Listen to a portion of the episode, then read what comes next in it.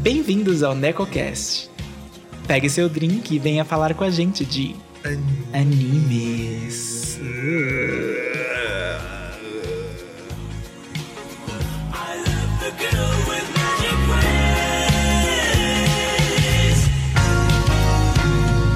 The way you whisper in my ear make my troubles disappear. It's magic. Demon Slayer, acabamos de ver, inclusive. Sim, E foi muito bom. Nossa, foi, foi muito bom. Eu acho que a melhor coisa que o Demon Slayer faz, porque, tipo. Assim, se você for ver, não é nada extremamente inovador. É uma história, tipo, um, um- um estereótipo de personagem que já existe e tal. Mas é como, tipo, eles enfiam temporadas e temporadas de Naruto em um episódio só de uma coisa, sabe? Você sente que é muito Naruto? É muito. Não, não é nem Naruto, é muito tipo Shonen Jump, é a historinha de protagonista da Shonen Jump, assim, né? Entendi. Treinando e desafiando monstros. Treinando e treinando pra entrar numa corporação de derrotar demônios. Isso é a história de, tipo, de qualquer anime da Shonen Jump. Mas só que, tipo assim, é tão bem, bem. O ritmo flui tão bem. E, tipo. E o personagem é carismático também, o protagonista. Tipo, Sim, todo ele- protagonista que chora. Ele chora quando ele consegue uma coisa. Pra mim, isso é tudo. Porque ele, ai meu Deus, meu treinamento finalmente serviu pra alguma coisa. Ele se emocionou, porque realmente foi muito sofrido. E é justamente isso, você tem uma noção de como o treinamento é sofrido, mesmo sendo passado tão rápido. Uhum. E às vezes uma coisa que passa episódios e episódios não te passa essa. Ah, mas o bom de Demon Slayer é que fala que o tempo passou, tipo, de verdade. Não foi, tipo, do dia pra noite. Ele ficou seis meses treinando, depois mais três meses na montanha.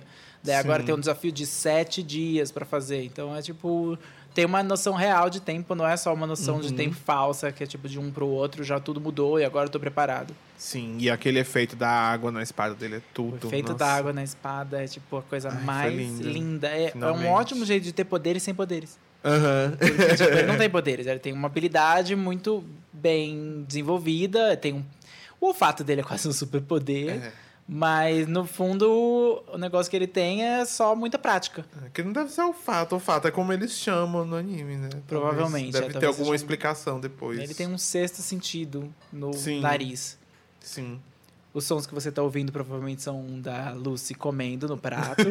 e nós não vamos remover, porque esse é o É, Necocast. Os gatos exatamente. fazem parte dessa casa. Uhum. Mas tô gostando bastante de Demon Slayer. Sim, com certeza. Foi esse foi o quarto episódio. Estou on board, continuo. O o- os impostos que a Ufotable não tá pagando estão se traduzindo em excelente animação. Sim. Eu, inclusive, tava falando com o Gustavo. Oi, Gustavo. Que ele tava assistindo Dororo e ele assiste Demon Slayer. Ele tava falando que, que a animação de Demon Slayer é muito linda. E eu comentei com ele como seria bom se Dororo tivesse o mesmo estúdio Ai, animando. tudo. Eu acho que seria um clássico instantâneo. Não que Sim. não seja um clássico, mas é que ele. Talvez Dororo vai ficar só entre as pessoas que realmente investiram no anime e não, Uhum. não vai ser aquela coisa que você vai ver imagens aleatórias passando em alguma coisa, um vídeo no YouTube musical e falando que da onde veio isso? Porque Dororo não tem as imagens mais lindas, apesar de no último episódio ter tido uma luta relativamente bonita com algumas explosões doidas. Mas É, o estilo de animação foi todo diferente no último episódio de Dororo. É, mas eh, algumas cenas muito estranhas, mas tipo, teve uma luta que foi legal. Mas Foi, tá foi tipo bem bem, tava bem Ekoda-chan. É, Oda-chan mesmo, exatamente. Que é o anime que é dirigido por diferentes pessoas por episódio e Uhum. às vezes é bem abstrato. Ou era bem abstrato, eu não terminei de ver. Eu terminei, eu vi tudo. e Você vai viu ficando tudo? cada vez mais abstrato e estranho. Ah, e, é? tipo, os episódios fazem cada vez menos sentido. Hum, E, tipo, porque os primeiros dava pra entender que era, tipo, uma tirinha adaptada, né? uhum. Mas aí vai ficando cada vez mais louco e filosófico. Ah, meu Deus. E, tipo... É um pouco demais pra mim. É, não, é um pouco demais pra mim também. E também, tipo, Nossa Senhora, né? Tipo, é um anime que é baseado em um mangá escrito por uma mulher, que é a biografia dela, a história de vida dela. Aí eles, li- Interpretado por 10 ótimos homens. e eles literalmente pegam o negócio que dura meia hora e é tipo cinco minutos é o anime. E o resto são os homens falando. É tipo podre, É um sabe? pouco. Vai te fuder. É, é um pouco. Você acabou de ver Japão. É, é bem isso. É, é um pouco triste. Falando em criadoras mulheres, Hum. eu tô cada vez mais amando Fruits É. Basket. Meu Deus do céu, o que é esse anime que é tão. Ao mesmo tempo, nada acontece e tudo acontece. Eu não, não sei explicar por que, que eu amo tanto. Eu Uhum. agora amo até a apresentação evangélica que o Thales não gosta. É, não, é, foi o que você falou quando tava assistindo. A apresentação evangélica a gente tem que abraçar e louvar o Senhor Sim, mesmo. pela, pela pureza desse Pela anime. primeira gente. protagonista de anime crente, Toru Honda. Ela é, tadinha. diretamente da igreja. Todo mundo que frequentou a igreja conheceu uma Toru Honda. E A ela te- era incrível. É, a testemunha de Jeová, Toru Honda. Essa semana o episódio teve finalmente mais uma, uma nova membro da família Zodíaco, que revelou qual era o, o signo zodíaco dela, porque já apareceu uma certa loira que eu não sei quem é, e que não revelou quem ela é. Eu acho que ela é o tigre, mas eu não tenho certeza. Que eu não vou falar. Será que ela é galinha? Bom, não sei. Ela- não sei. Inclusive, eu fico tentando, sempre que eu assisto Fruits Basket, eu ver quais são os mesmos signos. Era, era a grande versão quando eu tava lendo. Aí eu, eu amei. O personagem dela podia, tinha tudo pra ser até irritante e, e passar como um episódio filler, mas foi um episódio tão bom que contou tantos tão mais sobre os personagens Uhum. e fez justiça, acho que a personagem dela, que talvez em outra encarnação não fosse tão relevante ou respeitada, mas não, ela é uma, uma- uma- eu não sei qual é o nome dela, esqueci o nome dela. A agora. Kagura. A Kagura, ela foi lindamente representada e, o, e o porquinho dela é lindo. E o meu ano é o ano do porco, então eu sou parcial a ela. Uhum. Eu adoro o Fruits Basket, essa adaptação, porque eles usam muito um estilo de, de piadinha visual de anime que não se faz mais tanto hoje em dia. Não. Que era muito do mangá, o mangá tinha muito essas coisinhas, então, tipo, se tá adaptando conforme o mangá, não tem como tirar. E aí é, tipo, é tão reconfortante. Eu adoro a ideia de, do- dos clichês de animes antigos, de cena de luta muito violenta, que uma personagem bate no outro e daí, tipo, ele voa para outro lado da sala e quebra, destrói a parede.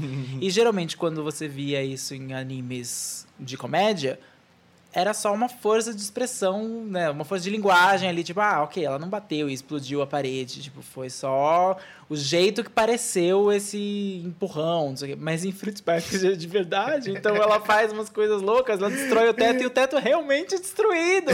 E eles têm que colocar um plástico no teto pra não chover na casa. Eu acho isso Eu tão amo bom. isso. Isso é tão Gente, bom. aquela cena que ela tá rodando ele, ela roda ele até o ponto em que ela voa.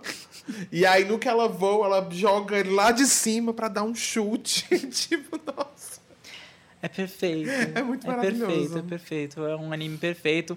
Mas eu ainda fico com medo de assistir, porque parece que eu não sei nada e parece que muitas coisas trágicas vão acontecer. E eu Vão. fico pensando, ah, não, não, não podem acontecer coisas Ai, trágicas. Não, assim, na verdade, não sei se isso configura spoiler, mas não é que muitas coisas trágicas vão acontecer. É mais que muitas coisas trágicas já aconteceram. Ah, não, é pior ainda. Eles são todos traumatizados, não. Eu, eu quero proteger os meus bebês. Ah, tarde demais. Ah, coitados. Mas bom, eu espero que caminhe para um final feliz, porque senão não faria sentido com esse anime. Uhum.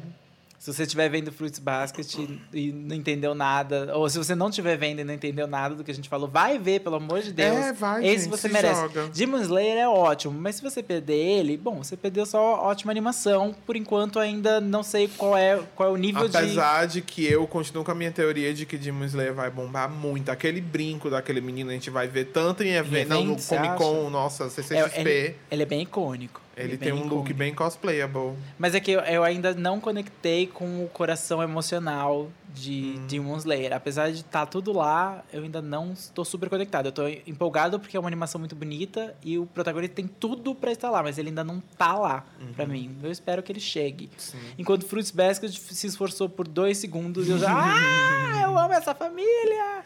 Ai, é, muito foi- bom o Fruits foi, Basket. Foi incrível, foi incrível. O outro que a gente gostou dessa semana, Sarazamai. Ai, Sarazamai. Sarazamai, eu vou dizer agora. pra mim. É o melhor anime do ano, pra mim. Já.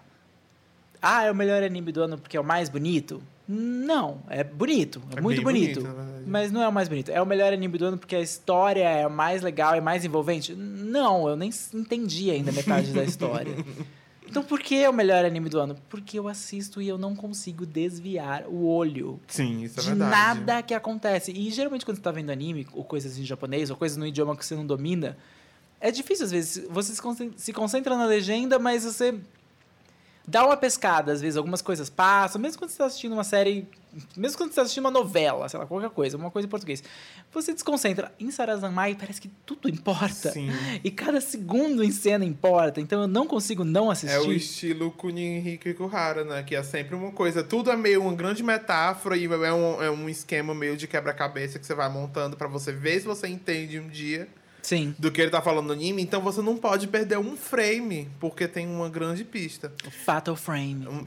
É. Uma coisa que eu gostei muito nesse último episódio de Sarazamai é que eu acho que talvez tenha sido a primeira vez, não sei, né? Por favor, se alguém sabe de outras vezes, me, me comenta aí. Que, tipo, que um menino falou pra outro, eu gosto de você, estou apaixonado por você, e, tipo, fantasia em beijar ele de uma maneira completamente aberta, sem ser nenhuma metáfora. Sim, é. Sem ser, ai, sua energia atrai a minha, sem ser, ai, Somos amigos, somos, somos especiais. amigos, ou então é tipo, ai. Tem um negócio de somos muito amigos, somos especiais, mas isso, isso é tão relacionável com quando você é gay no colégio, você não admite muito bem, pelo menos pra mim, minha experiência, não posso falar para outros, mas minha experiência, você não admite muito que você gosta de outro menino, mas você fala que eh, você quer que ele seja seu melhor amigo e você tipo se identifica muito com ele. Uhum. Tanto que até essa coisa do somos melhores amigos tá na fantasia dele, no sonhozinho dele, Sim. que ele fica sonhando em serem o Golden do lá do futebol. Uhum.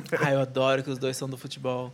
Eu amo, eu amo que eles são do futebol. Aparece Brasil e eles Sim. usam miçanga e eles falam É muito estranho a miçanga, porque não é miçanga, é tipo um uma tornozeleira. É uma de, de, de crochê. Não, não tem miçanga no negócio, mas tudo bem, é a marca do negócio. Tá. Mas Sarazamai é isso, é um anime que é 100% de concentração. Talvez ele faça mais sentido se você é um jovem ou uma jovem gay. Talvez, Talvez. ele faça mais sentido assim. Se você Sim. não é, é só muito louco. Uhum. Só... Mas- Tá, vai, fala. Pode falar. Não, é que eu ia já puxar outra desculpa. Mas se você é.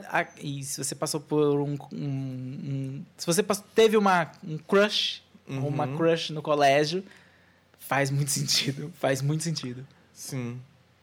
E sim.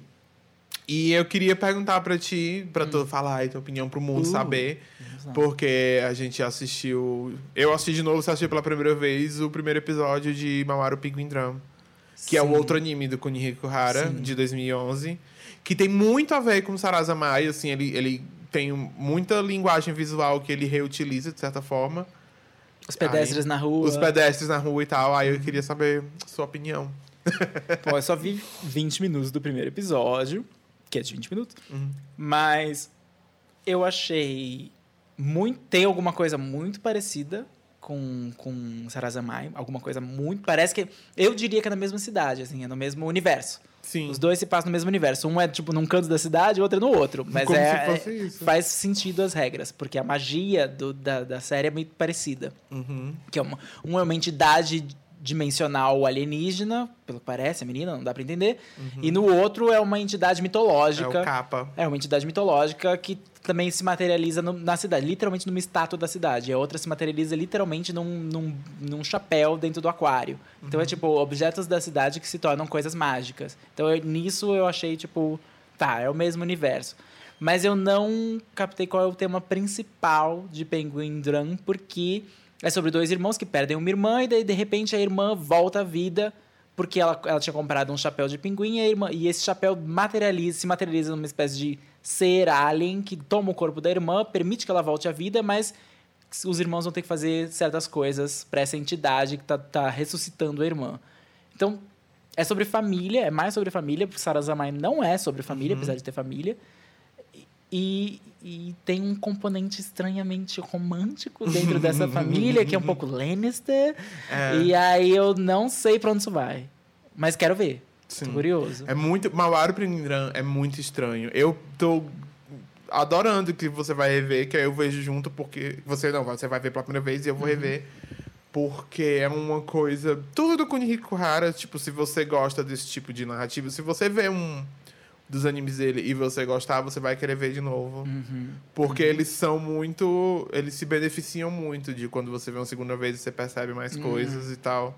O Tena, tipo, sempre revejo, sempre percebo mais coisas. Ele coloca muita coisa na cena. É muita coisa na cena. Mas não é muita coisa na cena a ponto de ser, tipo, dis- te distrair. Não te distrai, te envolve, te abraça. Sarazamai te abraça. Ele tem. O Kunihiko Kara tem muito uma coisa que eu acho que ele aprendeu em Sailor Moon.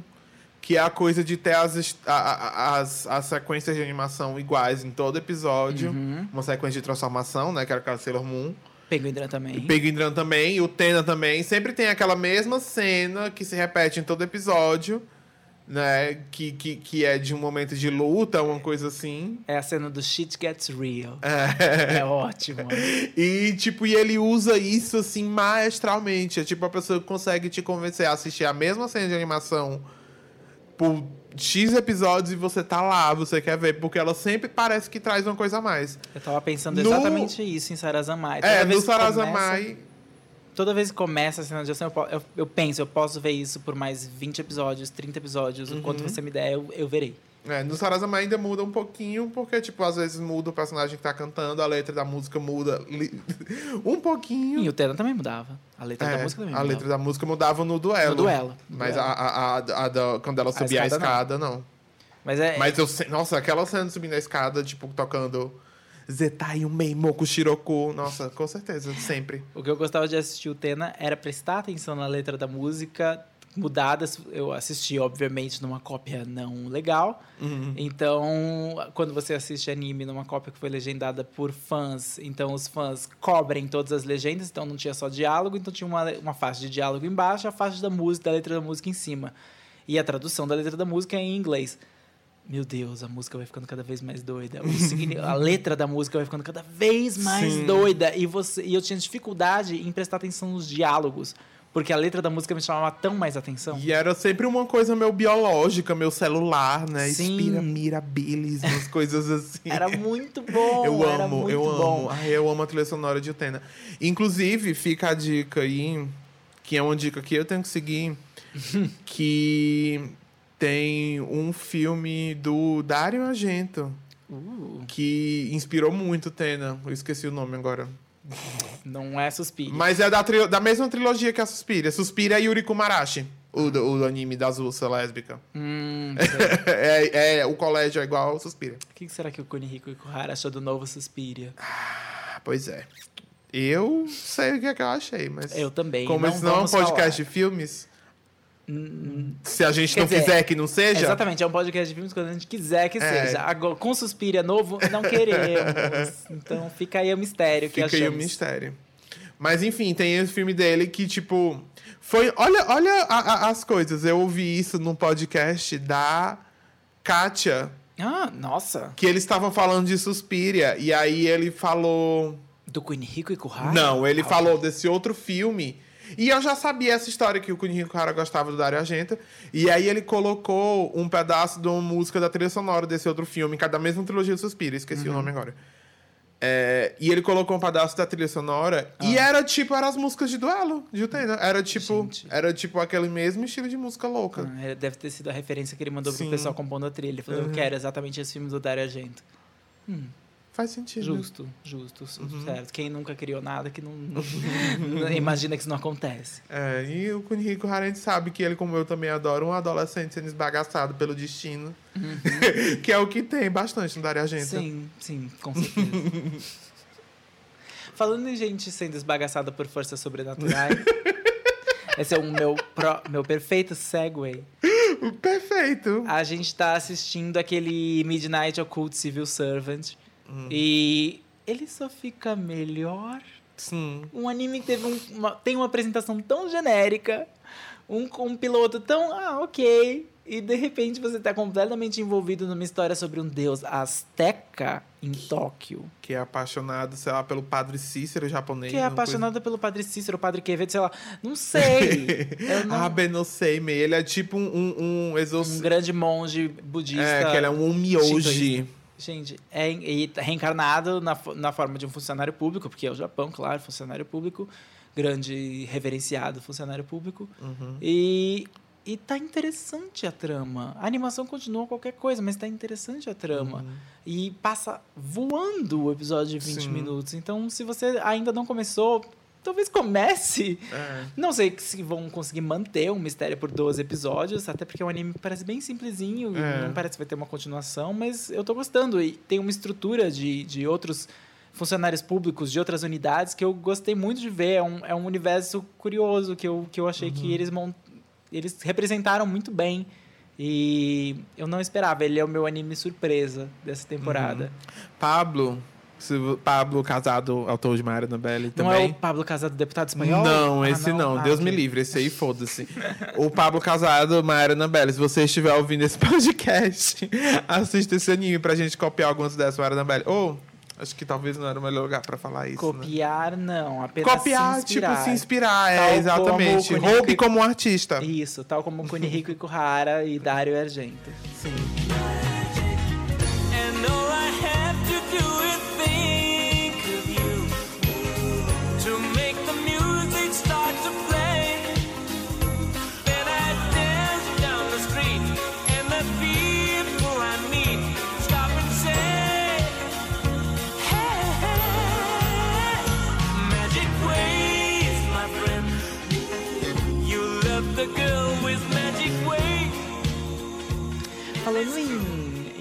Copiar e copiar a si mesmo, a gente finalmente terminou os filmes, os três filmes. Terminar, a gente terminou, não. Que nem o homem que faz os Não. animes terminou. A gente terminou. Então, a gente terminou os três que já estavam, que estão disponíveis. os existem. filmes de Evangelion, Evangelion.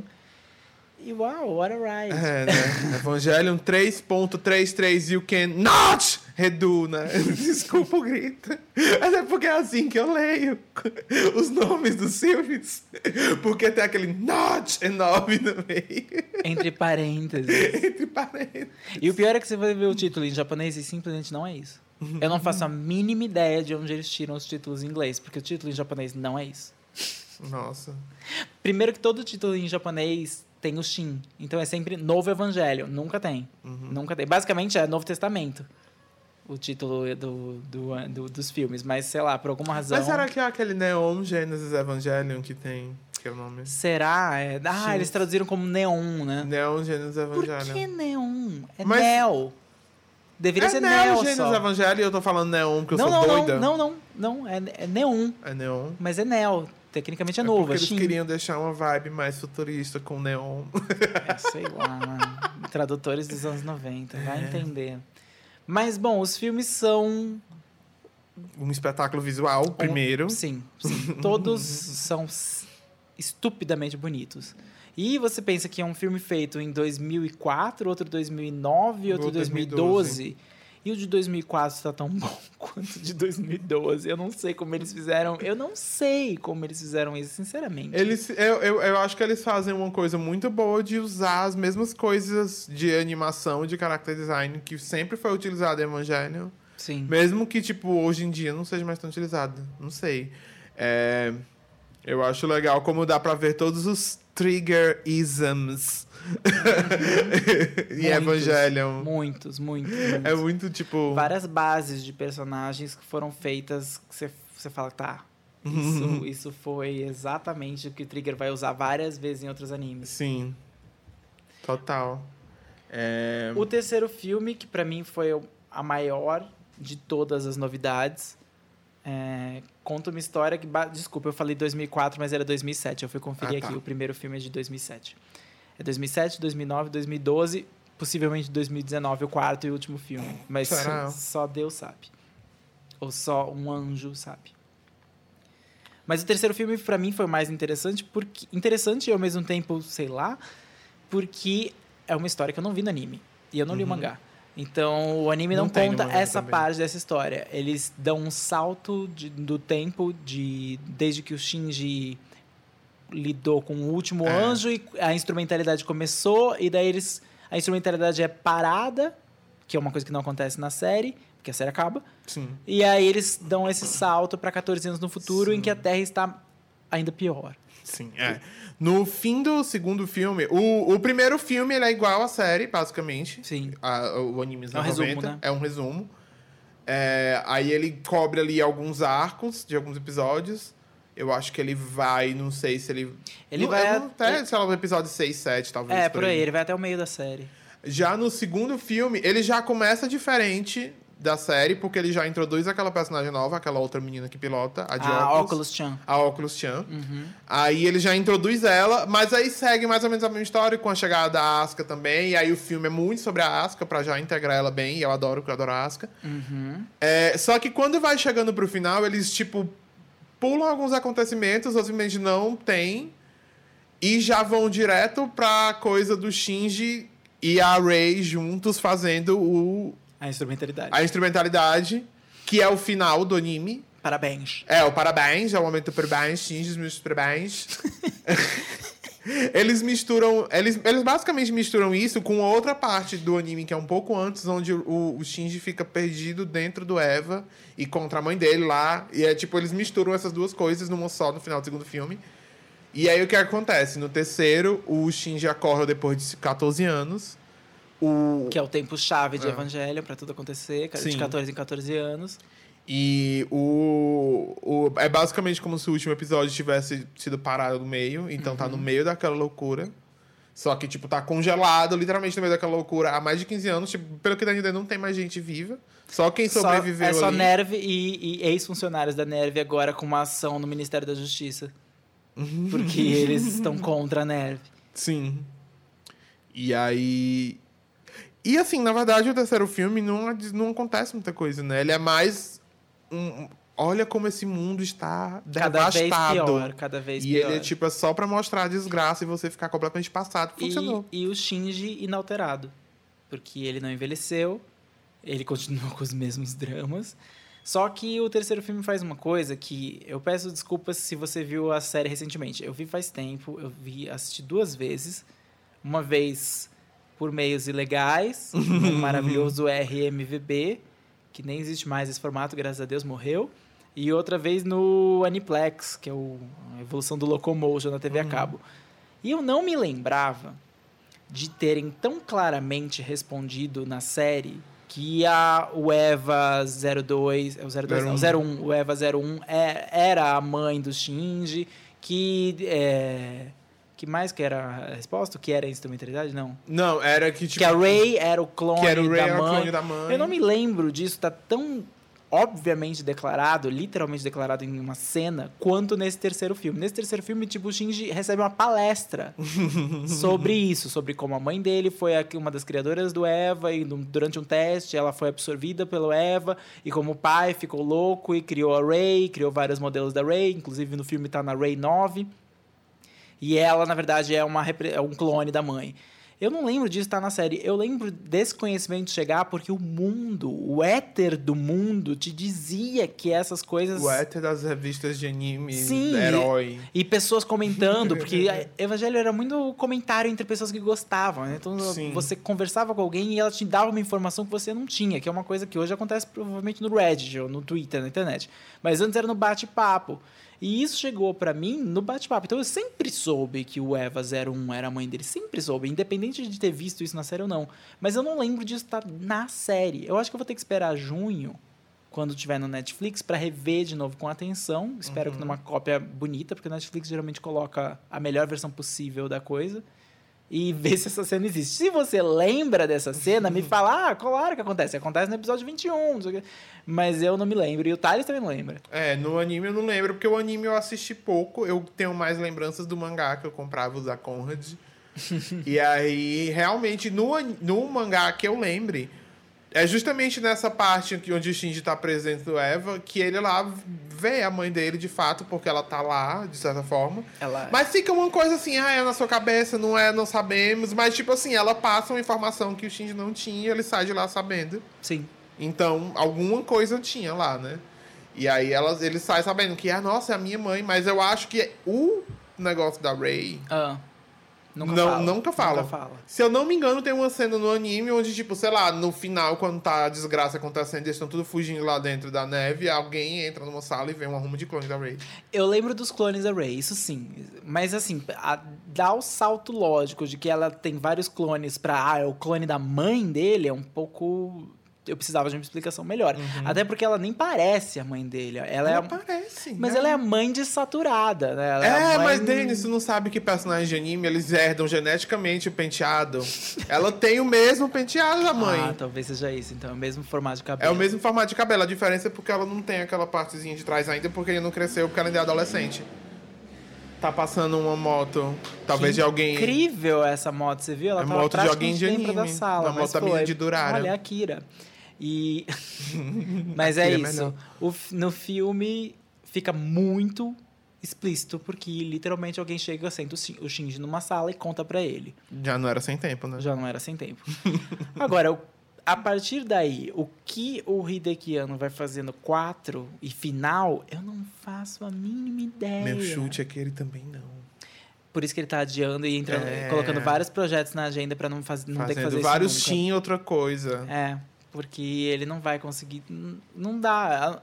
Eu, tenho a teoria que vai terminar todo num delírio de uma hora e meia. É, vai ser só delírio, não vai ter nenhum tipo de ação no mundo concreto, assim. Vai ser tudo na cabeça dos personagens. Porque, primeiro, que não tem mais mundo concreto. O mundo agora é um oceano de sangue, gelo e literalmente não tem nem mais terra pra ficar. Então não tem mais mundo. E todos os mistérios já foram revelados, ou pelo menos os principais mistérios que envolvem o Shinji já foram revelados. A não ser que ele seja um anjo secretamente, o que eu acho que não é impossível, é, não tem mais o que falar. Hum, Eu não faço a mínima ideia, mas estarei lá esperando o Torrent, porque eu nunca vou ver isso no cinema, porque ninguém vai passar esse filme no cinema no Brasil. Vamos, Não. vamos con- convenhamos e convenhamos. Viemos e convenhamos, nunca vai acontecer. E é isso. E é isso. O que, que vocês estão assistindo de anime? Contem pra gente, por acaso. E se vocês querem, estão revendo alguma coisa, acham que seria legal rever alguma coisa, sugiram pra gente. A gente também, a gente tá louco pra rever uns filmes ou ver filmes que a gente não viu antes. Fazer umas maratonas loucas aí. Sim, com certeza. And it's true. I might as well give in.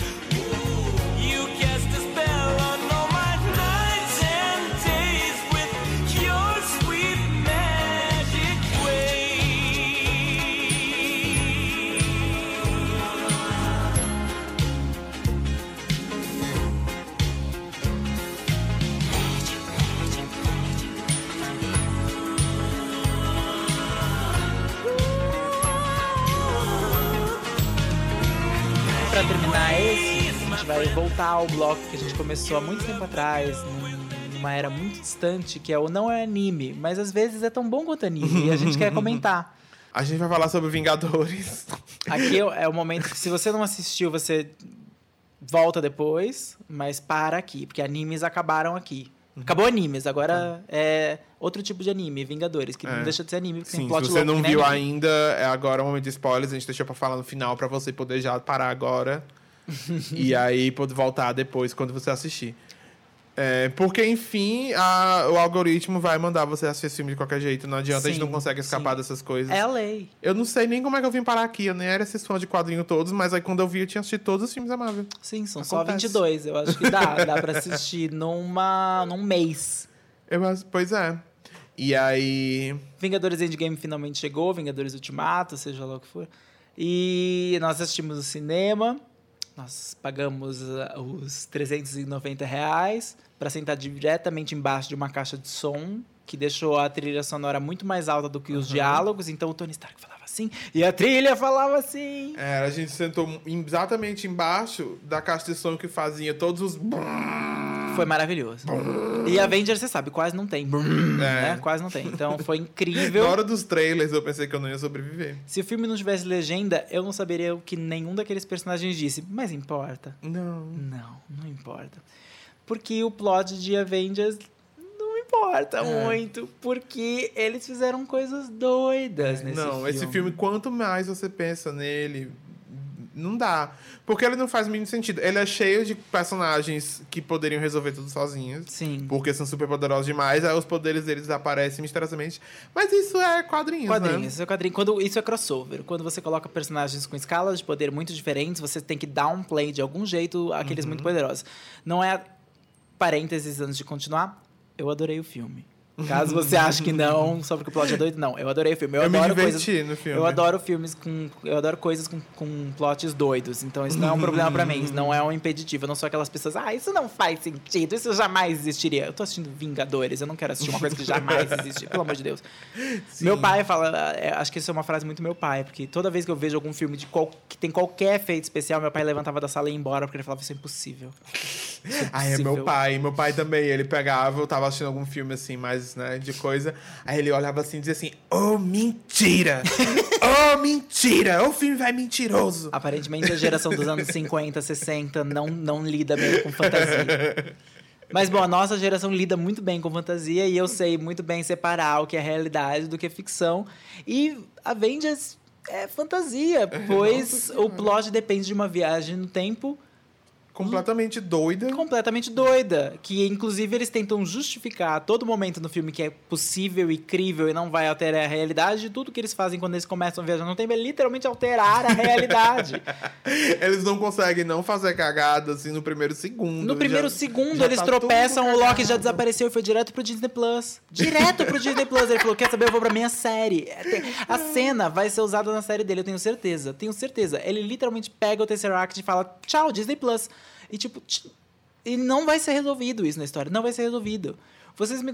A grande luta climática do filme é contra um Thanos de 2014, que nunca fez as coisas de 2018. Ou- E ele é literalmente apagado da existência. Então, nada aconteceu. Não, e a Gamora que. A Gamora, a, a Nebula que mata a Nebula do passado. Porque é uma coisa que é normal, você matar o seu eu do passado e continuar existindo. É, não, isso é uma coisa que acontece metaforicamente na sua cabeça. E quando as coisas acontecem só metaforicamente, através de um processo terapêutico, elas não distorcem a linha do tempo e do espaço. Exato. Por isso, plot de viagem no tempo e como eles solucionaram os problemas, péssimo. Cenas de ação, lindas. Sim. Comédia, ótima. Ótimo. Time Heist, ótima ideia. Paul Rudd, foi ótimo. Cena do Paul Rudd falando, você quer tirar uma foto com o Homem-Formiga? E a criança falando, quem é o Homem-Formiga? Perfeita cena. Ai, Paul Rudd. Perfeita cena. Até o Mark Ruffalo, que eu nunca me convenci Eu plenamente. Mark. Eu não odeio, eu gosto dele. Eu odeio o Marco Ruffalo, mas eu gostei.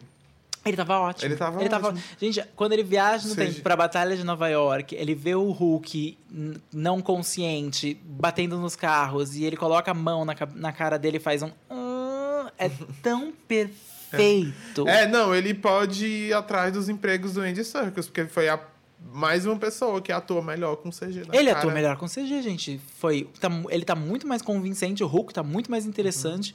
Foi perfeito. E eu tenho certeza que eles vão completamente apagar isso da existência nos pró- se- na próxima vez que o Hulk vai aparecer. Eu acho que eles vão dar um jeito de voltar pro Hulk É. animal. Eu, não, mas eu acho que é o novo, o novo humor deles com o Hulk. É toda vez que ele aparece, nunca sabe como é que ele vai estar. Talvez. Se ele vai estar Mark Ruffalo, se ele vai estar Hulk, se ele vai estar com a memória, se ele vai estar... Sem memória, se ele tá bravo, se ele tá vermelho. É, tá bom. Eu acho que é isso I'm que vai okay acontecer. Tô- mais ok com isso do que fazer humor com o Thor com um fat suit. Aí foi. Nossa, a gente Gente. viu no cinema, e aí... Claro que a gente viu no cinema. É, e aí, tipo, na hora que ele aparece gordo do cinema... Abaixo, o cinema veio abaixo. Aí eu fiquei, caralho, pensei, é cara- muito... A quem fala que gordofobia não existe? Gente, é, foi, foi aquele filme da Gwyneth Paltrow com o Jack Black.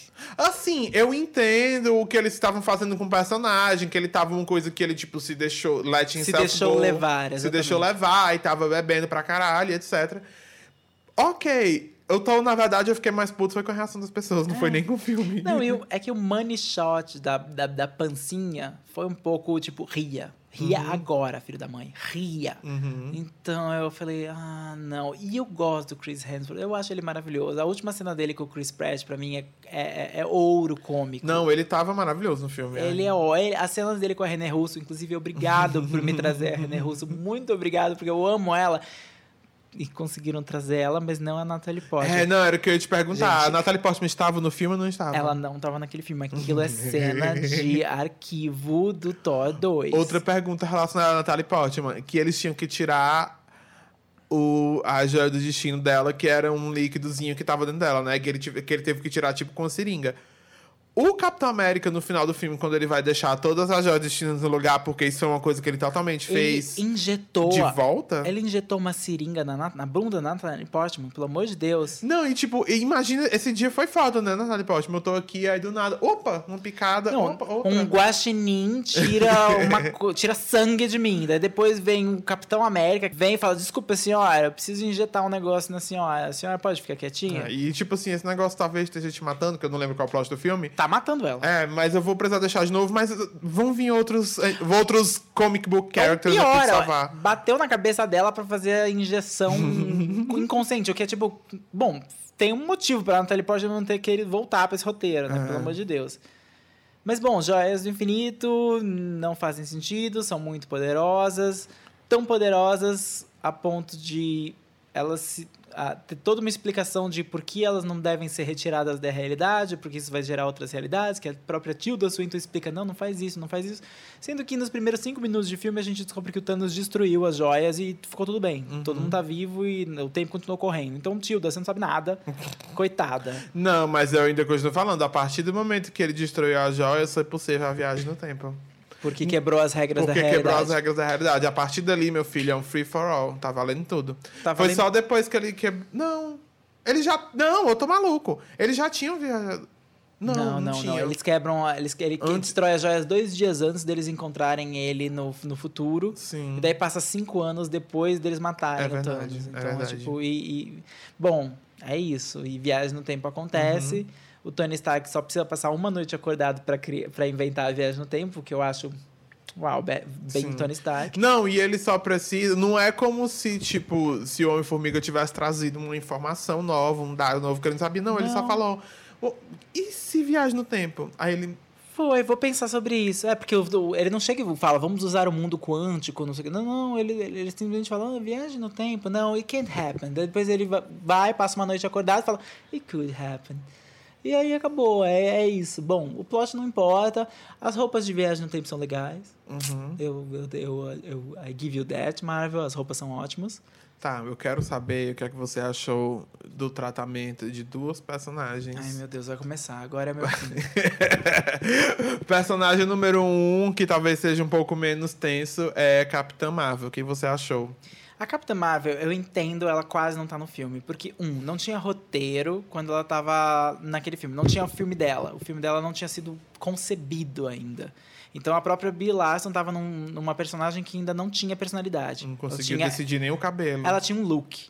Ela tinha um look. Dois looks, Ela tinha né? dois looks e do- nenhum deles funcionava muito bem. Mas ela tinha dois looks. E, e ela tem poucas falas, ela mostra um, um grau saudável de arrogância, porque precisa ser para enfrentar aquela situação. E ela literalmente aparece nos primeiros cinco minutos e depois nos últimos cinco minutos. Uhum. E no enterro ela não tá nem próxima do Samuel Jackson. Elas estão, tipo, ela, Ela tá, tá- na- ela tá mais à frente, ele tá atrás. Ou seja, ainda nem tinham estabelecido que ela seria de fato amiga dele. Tinha, tinha só a cena do bip, não tinha nada. Tinha só a cena do peixe. Ela tá só usando uma calça incrível. Uma calça. Ah, é Brie é Brie Larson. Eu acho que tenho certeza que ela escolheu aquilo. É, E a cena, a cena de luta dela, da- quando ela chegou lá e foi lutar contra É a Sam, boa, foi eu gostei porque o cinema Melhor do que qualquer uma cena dela do filme de Sim, luta. o cinema aplaudiu, que eu fiquei feliz, porque rolaram muitos aplausos, especialmente pro Capitão América e o, e o Mjolnir, que foi tipo tudo, foi a melhor cena pra mim do filme. Ele Na hora que ele aplica papel. aquele combo de Marvel vs Capcom Perfeito, ele apertou o. X, raios, incri... é, o Capitão, o Capitão América, América foi tudo nesse filme pra mim. E eu, entendi, eu já esperava que a Capitã Marvel aparecesse pouco, até porque é ridículo. Ia ser muitas cenas do, Sano, do Thanos socando ela e ela simplesmente não se mexendo, porque ela é muito forte. Então, não- é, quando o personagem é muito forte, é muito difícil de escrever pra ele, muito difícil de dificultar a- a- as coisas a ponto que ela não poderia resolver com um soco. Então, tá. Ela eu aceito que não tinha como ser melhor do que aquilo. Foi Tá. o que foi. A outro personagem que eu quero que você discuta sobre é. e a Viúva Negra? Não aceito. eu não aceito, eu não aceito, eu não aceito. A peruca bicolor. Eu não aceito que, um, fizeram ela atuar com uma peruca bicolor o filme inteiro, com uma trancinha, uma chuquinha, loira, horrível. Que é, tipo, muito injusto pra Scarlett Johansson. Nunca acertam o cabelo dela. O cabelo dela só tava legal no primeiro Vingadores. Uhum. Nossa, no, no- gente, o cabelo dela já passou por tanta coisa. Não tava. No Infinity War tava quase ok aquele loiro, apesar de. uh, o cabelo meio chanelzinho, não sei. Esse cabelo tava péssimo, ela, nasce- ela tava com uma peruca péssima, ela tava em depressão na primeira metade do filme inteiro, mas mesmo em depressão a mulher conseguiu liderar Avengers avulsos pelo. Sim. cosmos. Ela ficou responsável pelo departamento de Skype. hologramas. É, É. ela tava tipo no Skype com os Avengers. Sabe aqueles personagens de quadrinhos que o trabalho deles é falar com diversos hologramas de outros personagens? Pois é, era essa. Não a- é uma missão fácil, gente. Ela tem que, tipo, se fazer presente. Ela tava em todas as reuniões, ela tava Ela lá. Deve ter uma graduação em administração, deve ter feito coaching. E ela me morre antes do terceiro ato, basicamente na mesma cena e pose da Gamorra. Numa cena ridícula com o Gavião Arqueiro, onde eles disputaram pra ver quem ia se Quem matar. morria primeiro, Quão quem era mais triste. irrelevante. Quão triste é uma cena com dois personagens, tipo, ah, nós somos os únicos humanos que não têm poderes. Sendo que eles já tiraram o pior palitinho, porque eles já foram pro planeta, pro único planeta que exige um sacrifício. É tipo, gente, vocês não viram a história? A E Nebula sempre- sugeriu que alguém mais tinha um ano também, mais um ano do Capitão América voltando lá pra entregar a joia da alma. Ô, senhor Caveira Vermelha. Como ele vai entregar aquela joia? Tipo, ai, desculpa, moço, tá aqui, ó. Eles não queriam pegar. Porque a parte deles não foi heist. A parte deles foi literalmente conseguir a joia. Eles não roubaram a joia de ninguém. Eles conseguiram a joia. Ai, e ela ficou fora da cena com todas as mulheres. Essa mulher começou esse Ela universo. ficou, a- a- ficou de fora do squad da Taylor Swift. Eu não acreditei que ela ficou de fora do A-Team, sabe? Tipo, de todas as mulheres lutando. Eu, eu não me conformo. Eu assisti essa cena e eu fiquei tão triste que eu tava, tipo, feliz pela ação rolando, mas ao mesmo tempo, não, não pode estar acontecendo isso, gente. O Visão tá de fora. Foda-se o Visão. Quem é o Visão? Visão. Visão. Pelo- Bettany, ninguém e Visão. Apareceu o Jarvis original. Ela precisa de Visão. O Jarvis original tava lá no passado, nos anos 70. A gente Carter, maravilhosa. Agora, a Scarlett Johansson é membra fundadora. Membra, como Uhum. presidenta. Sim. Ela é fundadora do negócio. E vocês me tiraram ela de cena. Gente, não seria muito mais bonito se o Gavião Arqueiro tivesse se sacrificado pela própria família? Tipo, ó, eu morri pra que vocês possam voltar. Lindo, família, legal. E depois faz ele treinar a filha Pra gente dele. poder finalmente ser livrado daquele personagem horrível. Não, saco. ele ainda vai voltar no, na Disney Plus treinando a filha, mas ele podia ter. Ele já tava treinando ela, ela já tava super boa no arco. Tipo, como disse a Linda Holmes, ele nem. He doesn't shoot that many arrows. Sabe? Tipo, pelo amor de Ele nem- Deus. Ele nem atira tantas flechas. Pelo amor de Deus. Ele podia ter facilmente morrido. A Scarlett seria muito mais útil naquela luta final, mas. Choices que o filme fez, eu não vou aceitar nunca. Ela não luta em nenhum momento do filme. Ah. Não tem nenhuma cena de luta Ai, dela. que deprimente. Ela, Ela luta, luta com, contra o Gavião contra Arqueiro. o Gavião Arqueiro quando eles estão disputando pra ver quem Ai, se ela ganha pra morrer. Ai, gente. Não, ela perde. Ela cai mais pra baixo, né? Hã? Ela cai mais pra baixo. Não, mas ela queria morrer, então tudo bem. Ela ganhou morrer. não, ela, ela, ela cai. Aí ele ele, puxa pu- ela, tenta é. pegar ela, mas não consegue, porque ela é tão incompetente que ele não consegue nem evitar Nem isso, suicídio. ela. É, é, gente, é, não vou aceitar. Não vou aceitar. Justice for Scarlett Johansson, esse roteiro falhou com ela. Ainda vai ter o, o próximo filme, filme que vai dela. ser dela. Então eles vão provavelmente ou fazer uma história no passado dela, O pra próximo mostrar a filme origem. dela? É, não o próximo filme, porque é o Homem-Aranha, mas assim, o dela já tá em produção. Vai ser ou o passado dela, ou vão fazer uma mágica, porque uma coisa que, pra encerrar esse papo de Vingadores, é que os dois atores que queriam sair da série, que eram o Robert Downey Jr. e o Chris Evans, Robert Downey Jr. conseguiu a saída perfeita e final. Ele Uhum. morreu, ele se sacrificou, ele fechou o arco de história dele perfeitamente, não tem mais o que Mas o fazer. Chris Evans foi podre também. A do Chris Evans é um falso arco final. Porque, tipo, ah, ok, ele envelheceu, ele passou uma vida inteira, ele foi feliz numa vida normal com o amor da vida dele. Lindo, um final feliz. Mas abre-se a porta para todos os anos em que ele esteve de posse da viagem no tempo e das joias do infinito. E ele visitou vários lugares do universo Marvel. Dá pra ter uns 50 filmes do Capitão América, Capitão América perdido no espaço fazendo várias coisas loucas. Então não foi uma saída boa pra ele. Pra ele vai ser com certeza um ponto de retorno. Ele vai ter que retornar em algum momento e na hora que o salário apertar, porque o filme que ele dirigiu não foi indicado ao Oscar como ele imaginou que ia ser.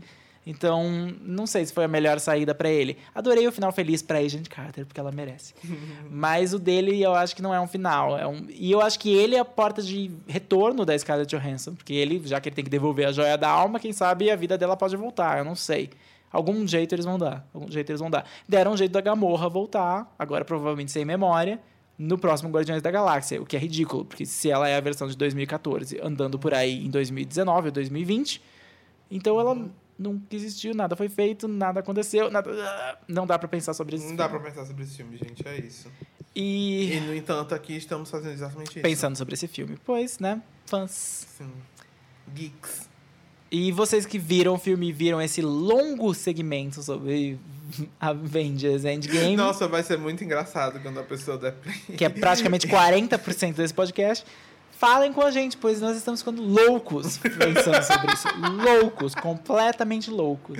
Uhum. Eu não tô ficando louco, não, que eu sou de boas. Eu até e amor. sonhei, eu até sonhei com a Scarlett Johansson. Uhum. É sério, eu sonhei. É isso. Até a próxima. Até a próxima. Acho que até a próxima. Tchau.